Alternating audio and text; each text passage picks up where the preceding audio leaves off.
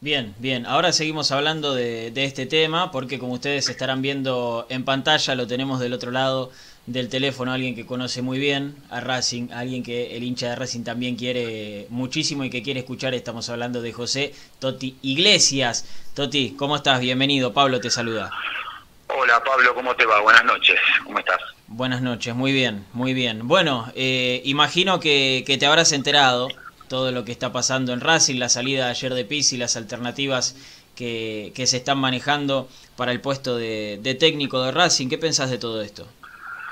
Sí, sí, por supuesto que estoy al día con los temas porque lo vengo siguiendo, porque uno tiene un afecto importante por, por Racing y, yo indudablemente eh, venía siguiendo todo esto que se viene que se venía desarrollando desde hace varios meses y, y la verdad soy uno más de que de los que no podían entender cómo seguía este proceso, porque era, yo creo que nunca ocurrió en, la, en, en, Racing en los últimos años, no sé, vamos a poner 20, 30 años, un proceso de tan negativo de, que todo el mundo veía las claras de que, este eh, no iba para adelante, no había un juego, no había una forma de juego, no había nada, y se seguía manteniendo un proceso en el cual todos nos dábamos cuenta que no se llegaba a nada, y bueno, terminó gracias a Dios ayer, pero hubo que, ante todo esto hubo que pasar varias vicisitudes como perder 5 a 0 una final, perder 3 a 0 una final, eh, jugar partidos sin patear al arco, que yo, la verdad, no recuerdo en Racing últimamente, no recordaba, había cambiado la, historia en Racing muchísimo a favor, y yo no recordaba partidos así, de que pasaran dos o tres partidos seguidos y no pateaba un tiro al arco, o sea que era una cosa tan obvia, tan obvia lo que, lo que ocurrió ayer, que yo lo que la sorpresa mía y de mi gente o de los que coincidimos en esto es cómo no se cortaba antes, cómo los directivos no cortaban, porque uno dicen por el tema económico, pero el tema económico terminó siendo peor, porque Racing quedó fuera de Copa Libertadores, se perdió de ganar un dinero que, que había empatado en San Pablo y perdió 3 a 1 de local con el San Pablo, de local. Entonces, todas esas cosas también te hacen perder muchísimo dinero. Entonces, si vos vas a, con ese criterio, tenía que haber seguido hasta diciembre y seguir en esa pobreza que tenía RAS. Por eso yo digo, la verdad estaba muy asombrado cómo no se cortaba antes todo este esto que se veía claramente. Pasaron, cuidado que pasaron 30 partidos, no fue poco, fueron más de 30 partidos en los cuales Racing no, no tenía identidad, no se sabía qué jugaba, no, no, no era ofensivo. o sea, todo un proceso que veíamos todos, menos la gente que conduce.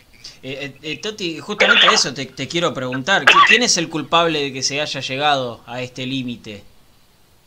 Obviamente, los directivos son responsables de no haber cortado esto cuando ya la cosa, perdón, sí, sí. cuando la cosa vos ves que, que viene mal, que no, que el equipo no ensambla, que no hay una idea de juego, que no hay una estrategia, que no hay nada, entonces ahí es el directivo el que tiene que cortar. Ahora, yo no sé la interna, si el, los directivos no querían chocar con, con Capria, que tengo entendido que es el que lo trajo, y, yo eso no lo sé, ¿eh? no puedo hablar porque no lo sé, pero sí sé que lo que veíamos todos, o sea, no solo los hinchas, todas las personas que, que, que yo particularmente que hemos jugado, estado dentro de un campo de juego, vos te das cuenta cuando hay una idea clara, cuando hay una táctica, cuando hay un funcionamiento, el famoso funcionamiento, acá no había nada de nada, y, y y lo peor de todo, lo peor, lo más llamativo, es los discursos post partido que vos, yo escuchaba muchas veces con atención al entrenador, de, a ver, digo, a ver qué vio, y veía una realidad totalmente diferente a la que veíamos todos, o sea, que el equipo estaba mejorando, que el equipo iba por el camino correcto. Yo la verdad me quedaba como asombrado, no podía creer. Y bueno, eh, lo que creo que lo que me pasó a mí le pasó a montones de hinchas de Racing porque a mí no me gusta ponerme el cassette y quedar bien y decir, sí, sí, todo está todo bárbaro, tuvimos mala suerte, hoy perdió por mala suerte. No es que perdió por mala suerte. fíjate que los partidos trascendentales los perdió y bien perdidos, o sea, 5 a 0 a River, 3 a 0 Colón, Boca ganabas 1 a 0 y, te, y perdí, quedaste eliminado. O sea, una, una seguidilla de, cosas que, que, hicieron que, que vos decís, bueno, ¿hasta cuándo todo esto? no O sea, por eso digo que, que que la verdad eh, yo no sé cómo duró tanto este proceso. Eh, eh, Toti, ¿conoces a alguno de los dirigentes de, Racing? ¿Has tenido trato?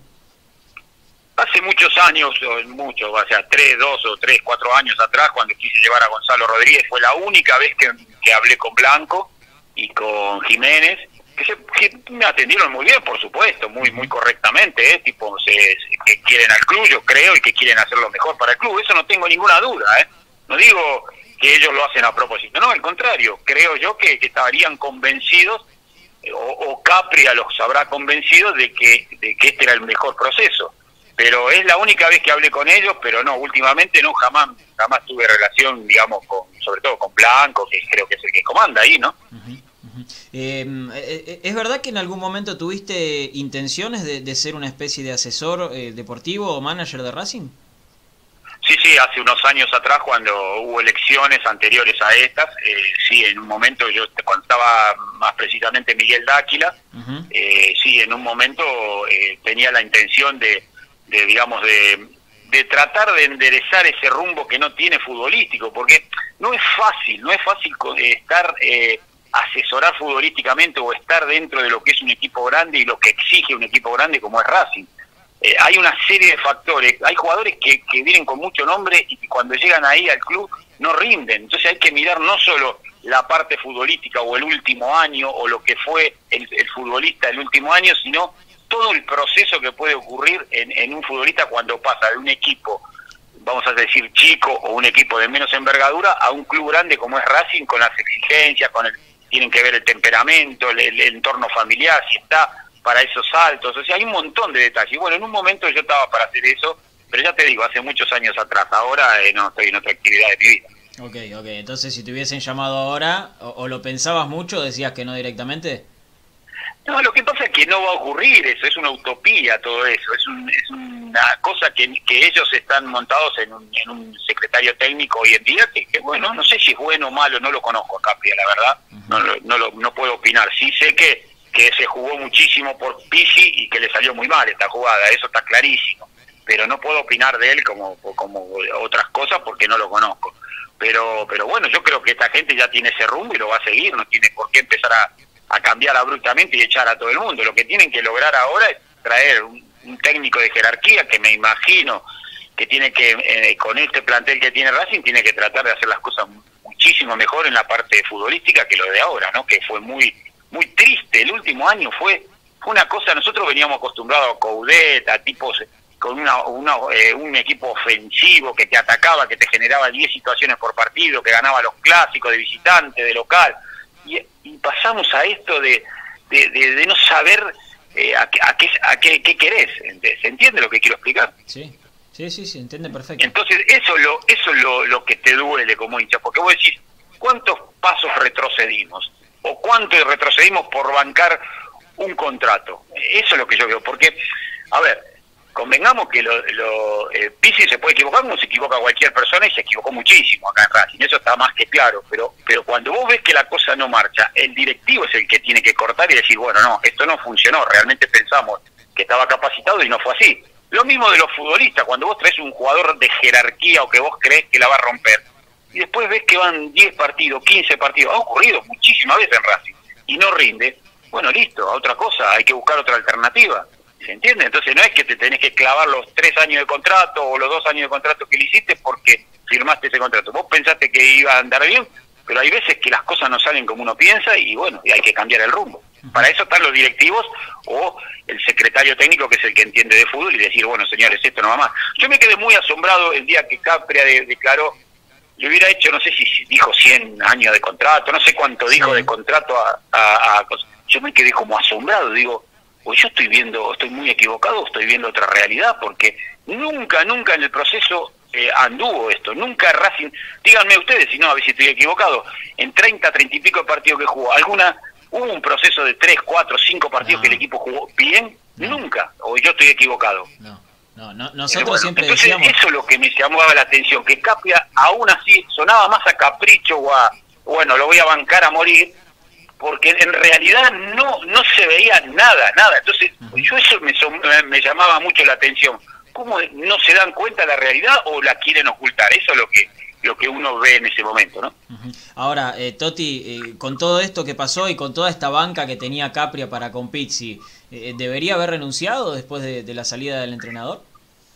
A ver, yo no soy el, que tiene que dictaminar y sacarle trabajo a Capria, no, eso por supuesto que no, pero, pero yo lo que sí me replantearía si realmente eh, estuvo estuvo bien lo que hizo y creo que no, hasta las vistas claras que no, entonces ahí los directivos tienen que ver si, si continúan con este proceso o no, pero yo no soy el encargado de decir Capria tiene que ir o no, o sea, sería injusto de mi parte echar a un tipo de además estando afuera como estoy yo no yo estoy totalmente afuera del club. Si si yo tuviera que tomar una determinación quizás me comprometo más a decir bueno a ver voy a analizar todo lo que hizo los jugadores que trajo el entrenador que trajo eh, lo que opinó y ahí sí dictamino pero estando dentro del club. Estando afuera sería injusto de mi parte o muy de, de digamos de, poco de, poca realidad de querer eh, echar a un tipo que no, no, no estuvo en el proceso adentro no Bien. Eh, eh, Toti, te quiero preguntar por, por Úbeda primero, que es el que va a dirigir el siguiente partido frente a Newells y probablemente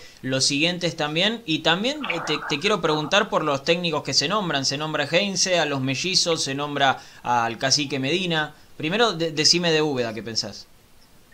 Bueno, Úbeda yo lo conozco muy poco, o sea, lo, vi como jugador de fútbol, yo como entrenador no lo conozco, también eh, sería injusto de mi parte hacer un análisis de Úbeda cuando no, no vi lo que quiere, no tengo, no sé lo que él piensa futbolísticamente o cómo, o cómo se va a manejar con un plantel en el cual él sabe que está interino, ¿no? Entonces, ese es el, el, el key de la cuestión, o sea, me parece un poco eh, como que lo ponen para, para tapar un agujero, pero ya se está apuntando a otro a otro camino.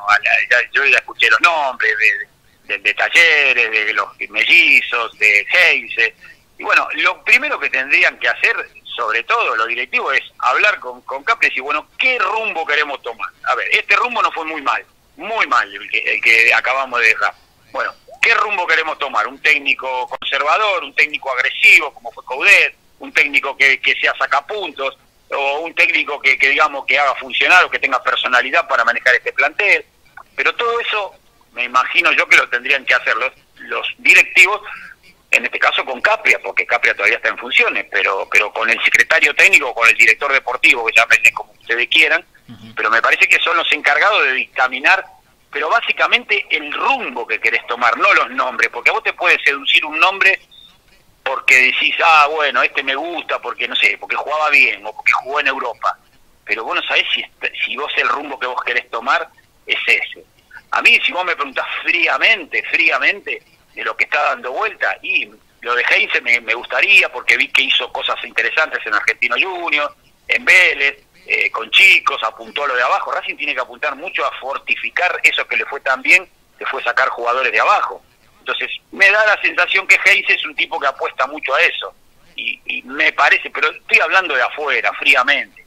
No digo que, me, que el cacique sirva o no sirva, Medina o, los barros de Chelote, no, porque la verdad no puedo opinar mucho de ellos porque no, los conozco poco, cómo trabajan o cómo piensan en relación, vuelvo a reiterar, a un proyecto deportivo no solo comprando jugadores 10 como hacía Racing hace 20 años atrás, que compraba 10 jugadores nuevos todos los años, sino que un proceso de fortificar las inferiores que le fue tan bien últimamente y sí traer algunos refuerzos para jerarquizar y para apuntar, porque Racing ahora tiene que apuntar a lo internacional, ya lo, gracias a Dios salió campeón tres veces en, en los últimos 20 años, bueno, entonces ahora hay que fortificar lo internacional, que es lo que falta. Entonces ahí sí, con digamos, no desarmando planteles, trayendo algún refuerzo importante y con lo que tenés de abajo, si lo trabajas bien, yo creo que está capacitado. Pero tenés que traer un director de orquesta que es un, tiene que ser un tipo de mucha personalidad y bueno, pues si me preguntaste, a mí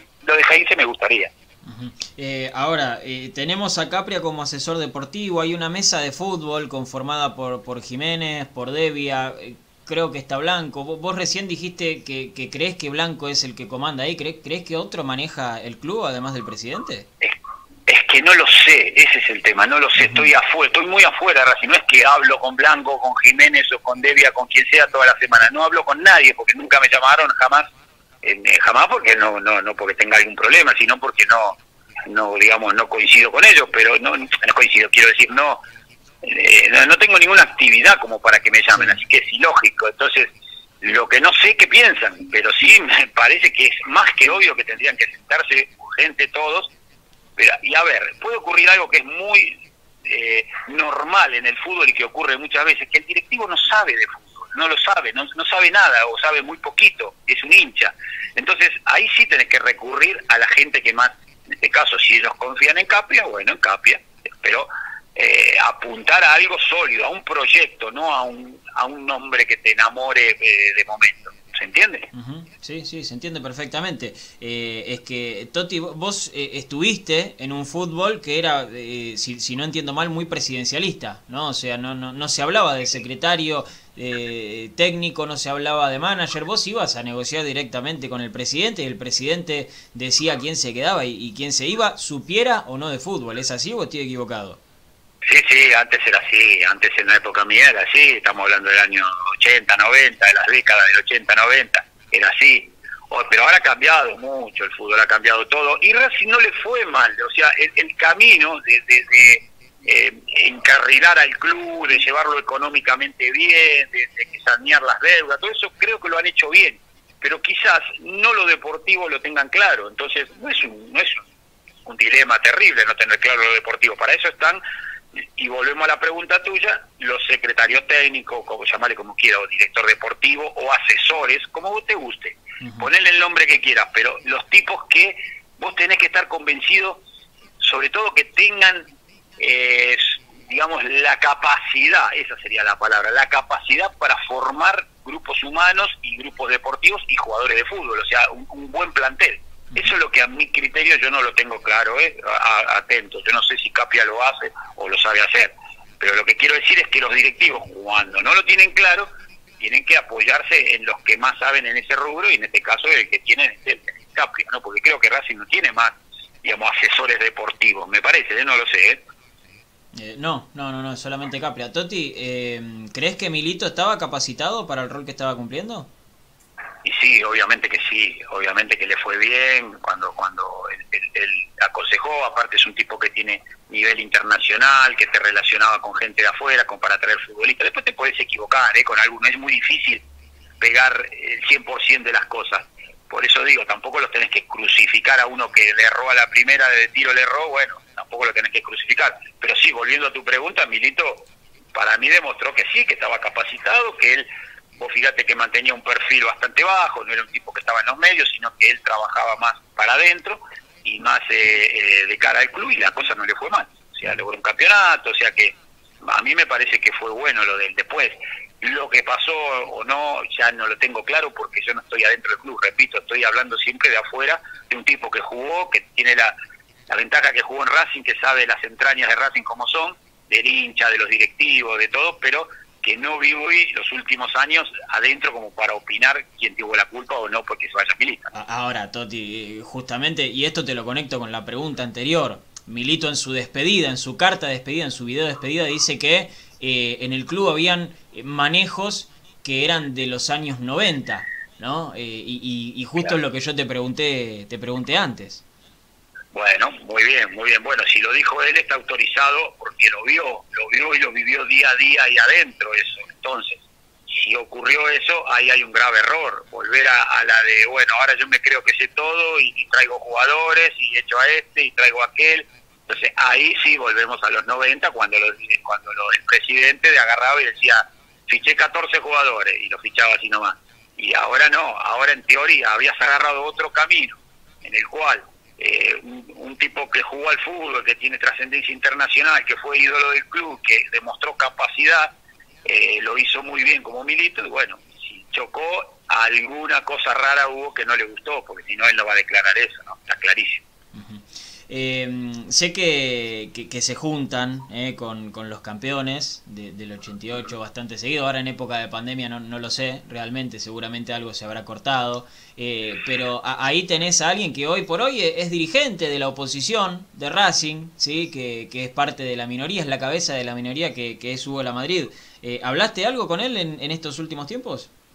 No, no, no, no, últimamente no venía a la Madrid, vino una vez a las comidas, sí, hacemos, es verdad lo que vos decís, hacemos comidas cada dos o tres meses, nos juntamos y somos una banda linda que, hablamos de fútbol, sufrimos, nos gusta Racing, sufrimos por Racing, gusta cuando gana, nos gusta cuando las cosas le van bien, pero no, la Madrid últimamente no venía, vino una vez nada más, ya digo, pero no, no, no venía asiduamente a las reuniones estas, por eso eh, sería injusto decir, sí, eh, él dijo esto, dijo aquello, porque en realidad, eh, ya te digo, fue de las que estoy recordando últimamente, vino a una ahí en la, en la cantina Los Amigos, que comimos, y después no, después generalmente el grupo que venía eran jugadores y eran amigos también de afuera, no solo jugadores de fútbol, había un grupito bastante interesante de que nos juntábamos 10, 15, a veces llegamos a ser más también, pero lo hacemos cada dos o tres meses, pero no, no, no hablamos básicamente de, esas internas porque no, no, estamos eh, adentro.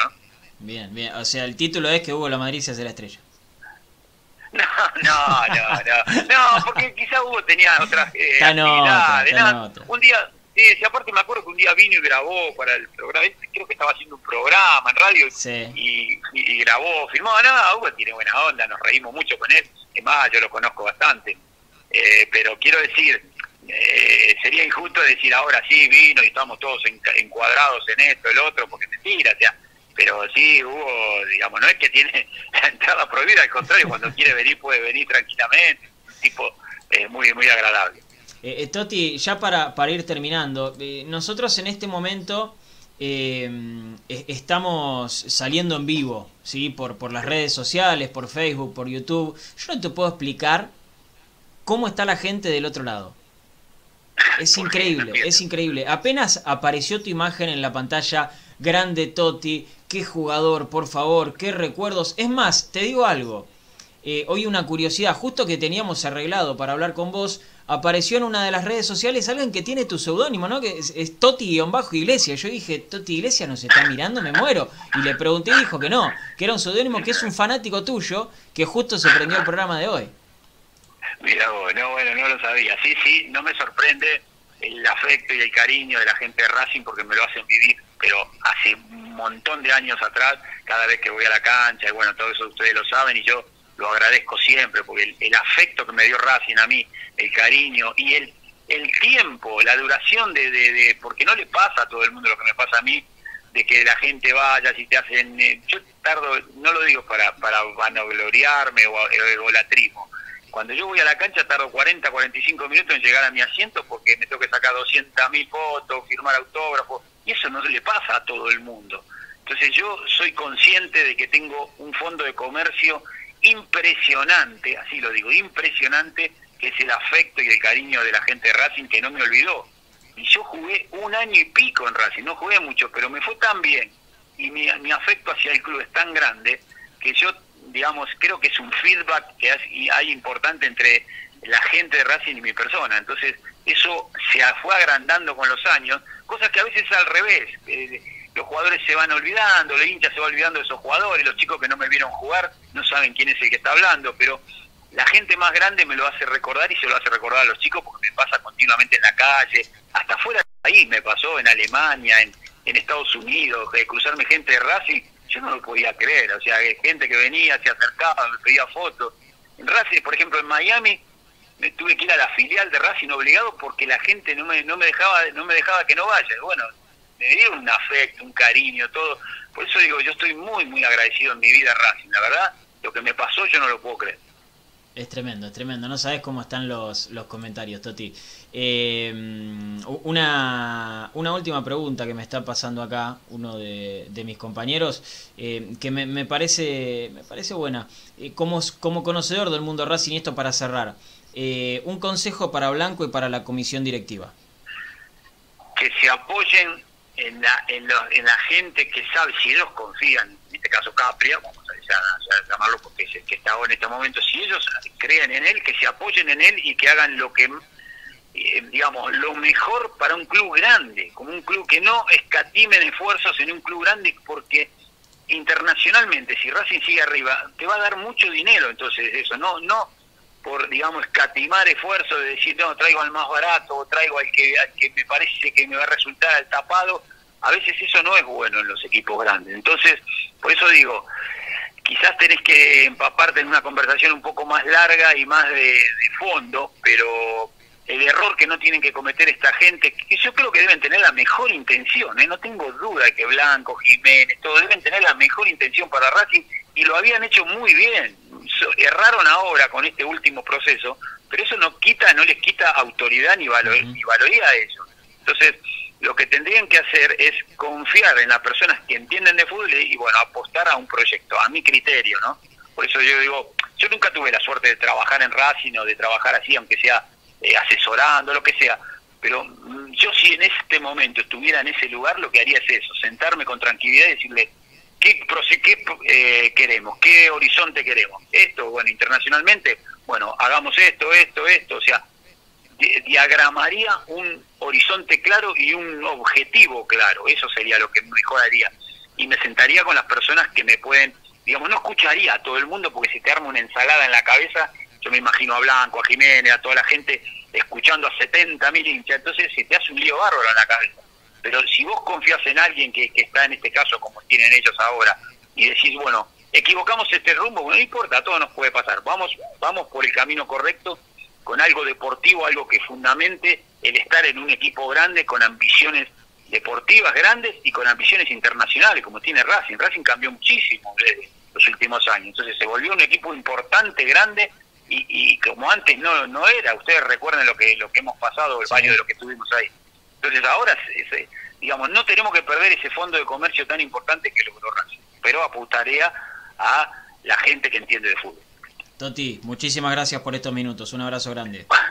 Gracias a ustedes. Ojalá les haya servido la charla y, y de permitirme darle un abrazo enorme a toda esa gente que escribe o que te manda cosas. Yo también, es un ida y vuelta, los, los, quiero mucho porque me dieron mucho afecto durante muchísimos años. Gracias y cuando gusten, a disposición. Espero que haya sido, sobre todo, constructivo el tema. ¿eh? Mi intención no es sacar mano, es, es un tema de cómo lo puedo ver yo. Quizás alguno no concuerde o no piense diferente y está todo bien, no pasa nada claro. Así que un abrazo grande. Un abrazo grande, Toti. Un abrazo. Chau, chau. Tremendo, ¿eh? eh Toti Iglesias, hablando con nosotros.